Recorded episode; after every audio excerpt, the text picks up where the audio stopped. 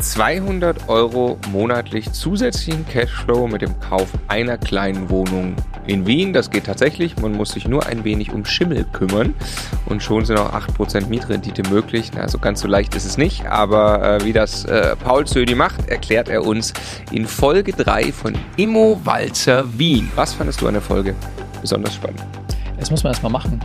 8, irgendwas Prozent an einem Standort, der wahrscheinlich vergleichbar ist mit den großen deutschen Städten, also mit den richtig teuren großen deutschen Städten. Und was Paul eigentlich macht, ist, er bleibt an einer Wohnung, die er eigentlich nicht kaufen will, bleibt er trotzdem dran und stellt clevere Fragen. Und das führt dazu, dass irgendwann ein riesen Schimmel- und Bauproblem eigentlich aufgedeckt wird. Äh, und als dieses Problem gerade so richtig eskaliert, geht er rein und löst es. Und äh, dadurch kriegt er sehr, sehr günstig dann eine Wohnung. Und wie genau er das macht und was man davon vielleicht noch mitnehmen kann, das ist äh, super super spannend gewesen. Genau, auch das fand ich den spannendsten Punkt. Äh, man hört überall, man muss Probleme lösen, hört sich auch gut an. Hier macht es einfach an. Hier macht es der Paul wirklich und man versteht im Detail in dem Gespräch gleich, was eben dazu führt, dass dann solche, muss man sagen, astronomischen Renditen für Wien ähm, oder für einen A-Standort, das glaube ich auch wirklich vergleichbar mit Deutschland möglich sind. In diesem Sinne, ganz herzlich willkommen bei Immocation. Wir möchten, dass möglichst viele Menschen den Vermögensaufbau erfolgreich umsetzen. Wenn du genau das tun möchtest, dann abonniere am besten einfach unseren Kanal der Immokation Podcast. Lerne Immobilien. Buy and Hold in Wien mit ordentlich Cashflow bzw. ordentlich Rendite, das scheint eigentlich fast unmöglich zu sein. Wien ist ein absoluter äh, Top-Standort und dort einen solchen Deal zu machen, ist sehr, sehr schwierig. Es ist aber dem Paul trotzdem gelungen. Ja, schön, dass du da bist, Paul, immer noch. Und, Danke für die Einladung. Äh, ja, der Stefan sitzt auch äh, noch neben mir. Hallo. Und äh, ja, wir haben uns vorgenommen, in vier Folgen einmal zu zeigen, wie du Geld verdienst im Wiener Immobilienmarkt der, glaube ich, sehr vergleichbar ist mit typischen A-Standorten auch in Deutschland, in denen es also sehr, sehr schwer ist, auf gute Renditen zu kommen. Die Quadratmeter-Kaufpreise für äh, schon sehr, sehr hoch sind auf einen Quadratmeter. Ähm, und jetzt kommen wir tatsächlich zu einer Wohnung, die über 8% Mietrendite am Ende bringt. Wir sind sehr gespannt, wie diese Wohnung zu dir gekommen ist. Ja, über Umwege ist sie zu mir gekommen und äh, sie ist wahrhaftig meine Renditeperle im Portfolio, wobei man äh, fairerweise sagen muss, also das ist eine, eine wahrhaftige Perle, die, die, die man nicht so leicht äh, am Strand äh, oder in einer Muschel findet. Müssen wir noch sagen, schon 2018 gekauft, also wirklich auch äh, relativ aktuell. Ne? Es ist relativ aktuell. Ich habe sie Anfang 2018 gekauft, dann äh, schlussendlich äh, die Verhandlungen äh, ja, haben gestartet Mitte 2017. Ja, und die Story ist folgende. Es handelt sich dabei um eine kleine 30 Quadratmeter Wohnung interessanterweise auf zwei Zimmer aufgeteilt. Also du hast wirklich so eine, so eine kleine Schlaf, äh, ein kleines Schlafzimmer auch äh, zusätzlich mit einer Tür und räumlich abgetrennt.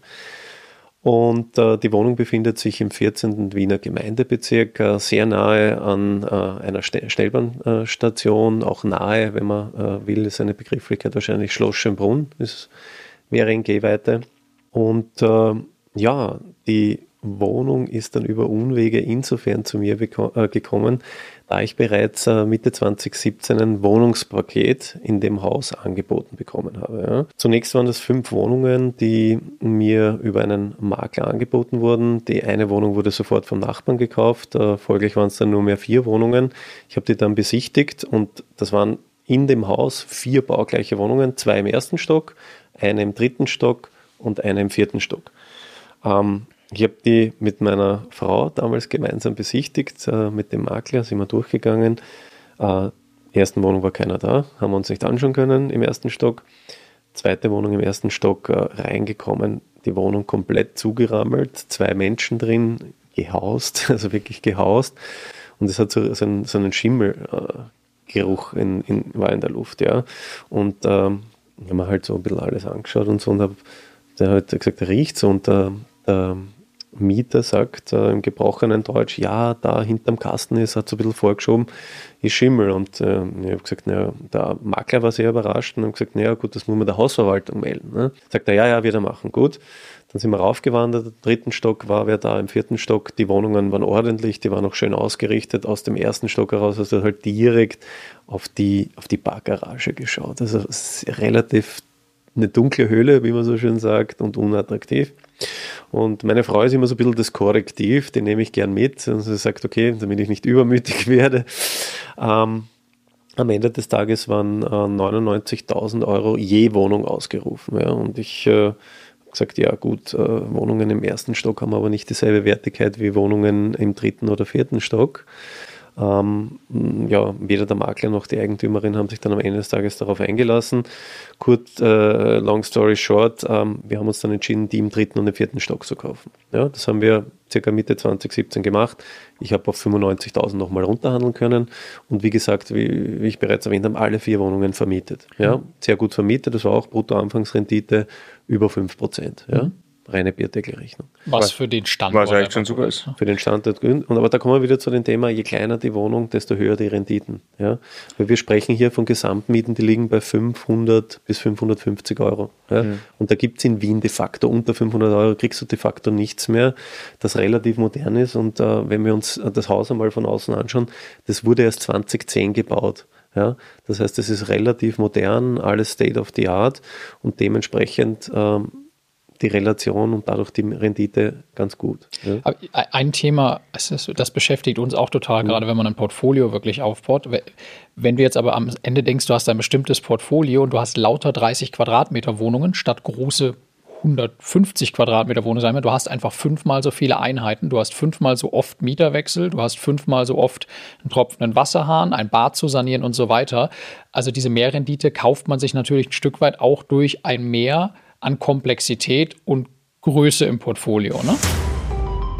Nur ganz kurze Unterbrechung. Ich muss über Clubhouse mit euch sprechen. Ich glaube, es ist eine Riesenchance für die Immocation Community. Clubhouse ist die neueste App gerade, die rasant wächst. Es ist quasi ein Live-Podcast, auch mit der Möglichkeit zu mitmachen. Und wir haben jetzt schon entschieden bei Immocation, wir haben großes vor mit Clubhouse. Es ist die Chance, ganz intensiv mit euch zu interagieren, alle unsere Coaches, Experten mit euch interagieren zu lassen und ähm, ja, mit euch in verschiedensten Immobilien-Talkrunden zusammenzukommen. Wir planen Daily-Formate, mittwochs beispielsweise den Immo Starter Club bei Immocation. Wenn ihr Bock habt, da mitzumachen, dann äh, am besten mir folgen für den Start. At Marco-Lücke, Marco mit C, Lücke mit UE und dann verpasst ihr nichts an Immobilien-Content, an Immocation-Content auf Clubhouse. Wenn ich an ein großes Portfolio denke. Wenn ich ein, an ein größeres Portfolio denke, genau. Ja. Gebe ich da absolut recht, aber auf der anderen Seite habe ich bei den großen Wohnungen ähm, tendenziell kann ich pro Quadratmeter weniger an Miete verlangen. Ich habe höhere Leerstandsphasen. Mhm. Ich habe pingeligeres äh, Mieterklientel, wo ich hochwertiger sanieren muss, weil sie eben mhm. sehr, sehr teure und hohe Mieten bezahlen. Und ich glaube, am Ende des Tages muss man mal gegenüberstellen und, und, und äh, kühl rechnen. Aber ich glaube, das wiegt sich ziemlich auf. Mhm. Und beziehungsweise meiner Meinung nach ist die kleine Wohnung, die Brot- und Butterimmobilie immer im Vorteil, auch und vor allem, wenn ich an einen potenziellen Exit denke. Wenn ich jetzt nur eine einzelne Wohnung, dann kann ich äh, schneller und teurer am Quadratmeter verkaufen als eine große in der Regel, ja, sage ich. Ich möchte mal ganz kurz noch für die Zuhörer beschreiben. Äh, die Zuschauer haben es schon gesehen. Mhm. Ähm, genau, relativ äh, neu ja eben gebaut. Genau, 2010, moderner Neubau, unspektakulär, jetzt nichts Großartiges äh, gibt auch keine Außenflächen, das ist eher so, so Standard.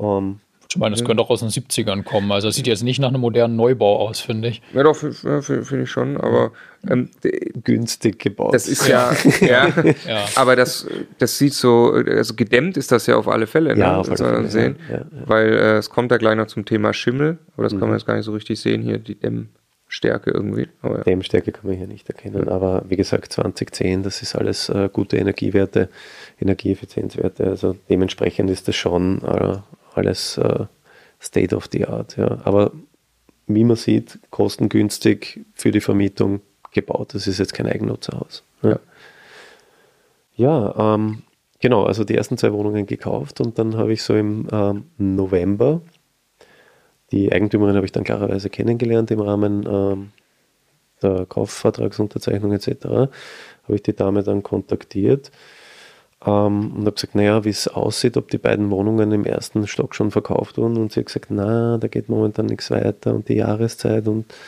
und Bipapo. Und dann habe ich halt so beiläufig gesagt, naja, und was ist denn aus dem Schimmelproblem, aus dieser Schimmelthematik geworden? Und sie hat gesagt, was so aus alten Wolken fallen, und gesagt, sie weiß davon nichts. Und ich so, Und, und habe gesagt, na, wäre ich sofort beim den Makler. Ich habe gesagt, na, der Makler hat ja gesagt, er meldet das der Hausverwaltung, weil da was gemacht werden muss. Ja. Und sie hat sofort den Makler angerufen, der hat klarerweise nichts gemeldet. Ne. Die haben dort weiter im Schimmel äh, gewohnen müssen. Äh, und mein Telefonat hat dann de facto einen Dominoeffekt ausgelöst. Es wurde dann wirklich der Hausverwaltung gemeldet. Es wurde ein Sachverständiger ähm, bestellt, der hat das Haus auf Herz und Nieren geprüft. Ich habe da 160 Seiten Sachverständigenbericht. Uh, long story short, das ist halt, das ist geschlossene Bauweise. Ja, das Haus wurde neu reingesetzt. Es wurde zum Nachbarhaus uh, einfach schlecht abgedämmt. Es gibt weitere Mängel. Dadurch ist Feuchtigkeitsentwicklung. Zudem geht man auch davon aus, die Wohnung war komplett zugestellt. Es schlechtes Lüftverhalten. Aber am Ende des Tages ist es uh, darauf hinausgelaufen, dass es ein versteckter Baumangel ist. Sprich 30 Jahre Gewährleistung. Und ja, wie gesagt, ich habe das am Radar gehabt, ich habe das auch backtesten lassen ähm, aufgrund meines Netzwerks von wirklich äh, Fachmännern und habe diese Gelegenheit genutzt. Das heißt, Stichwort Probleme lösen, wie die Eigentümerin, ähm, das ist eigentlich nur die Tochter gewesen, der Vater hat das besessen, der war aber gesundheitlich äh, leider Gottes nicht mehr ganz äh, auf der Höhe. Und dementsprechend wollte sie das abstoßen und die ist natürlich aus allen Wolken gefallen, die hat sich damit erstens nicht ausgekannt. Der Makler hat dann gemeint, in dem Zustand kann er das sowieso nicht verkaufen, hat den Vertrag mit ihr aufgelöst und hat gesagt, das muss vorher saniert werden und die Baufirma hat sich klarerweise in erster Instanz immer geweigert und gesagt, na, das ist und ja, und ich habe halt die Möglichkeit gerochen. ich habe die Möglichkeit aufgehoben. Ich habe mich dann im Jänner mit ihr getroffen, nachdem ich die ganzen Unterlagen hatte und habe gesagt, schau her, das und das äh, würde ich bieten. Schauen wir mal ganz kurz rein. Mhm.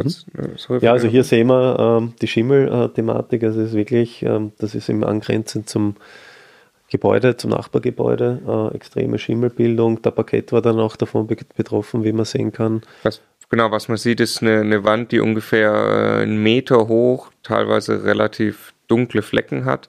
Sieht ganz eindeutig nach Schimmel aus, inklusive eben Parkett, wie du sagst, unten auch. Ne? Mhm. Im nächsten Foto sehen wir auch, äh, bei den Fensterbänken hat sich auch der Schimmel, das ist eher wahrscheinlich aufs Fehler, also befeuert durch das Ganze und durchs fehlerhafte Lüftverhalten. Das sieht ähm, jetzt nicht so dramatisch aus. Sieht nicht so dramatisch, aber es hat sich durchgezogen, weil das ist dann eher schon in der Mitte von der Wohnung. Ne?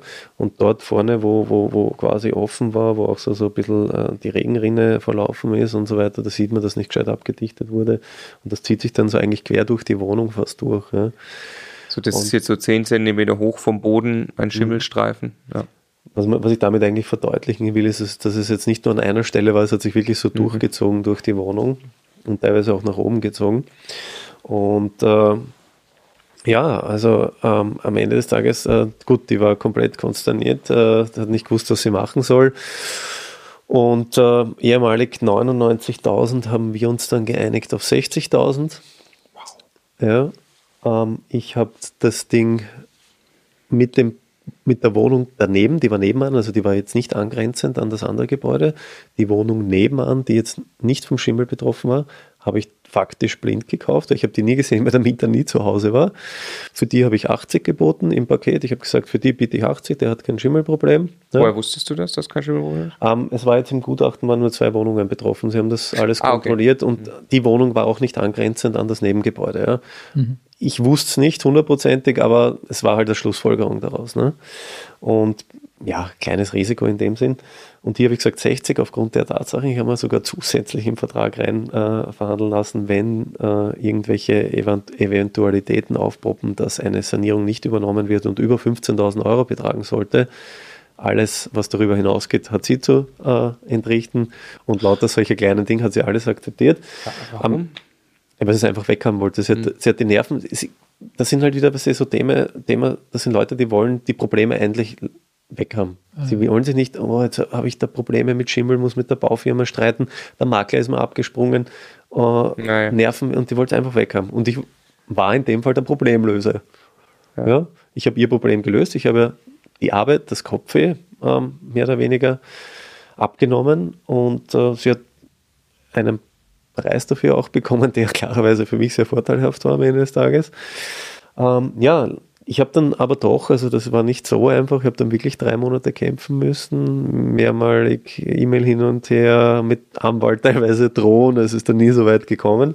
Aber Ende des Tages haben die das wirklich ähm, übernommen, haben das runtergeklopft, haben das trockengelegt, außen verdichtet, haben innen eine Vorsatzschale auch noch angebracht, haben den Parkett äh, sogar neu geschliffen, haben neu ausgemahlen und so weiter. Und äh, ich habe dann die Wohnung ähm, um 550 Euro äh, vermietet das heißt, ich habe es um 60 gekauft, 550 inklusive Betriebskosten, netto Kaltmiete sind jetzt, habe ich mir auch rausgeschrieben, nochmal rausgesucht aus dem Mietvertrag, sind 435,50 Euro ist die netto Kaltmiete. Das ah, resultiert, ja. äh, Bierdeckel, Brutto-Anfangsrendite 8,71. Machen wir doch auch kurz nochmal den, den Cashflow dazu, also ganz überschlagsweise. Mhm. 4,35 mal 12, du nimmst also grob 5200 Euro im Jahr ein. Genau. Hast was für eine Bankrate? Ich habe in dem Fall 65.000 finanziert, das ist auch eine 110% äh, äh, Finanzierung. Hier ist in dem Fall der Makler weggefallen, klarerweise 65 habe ich mir aufgenommen.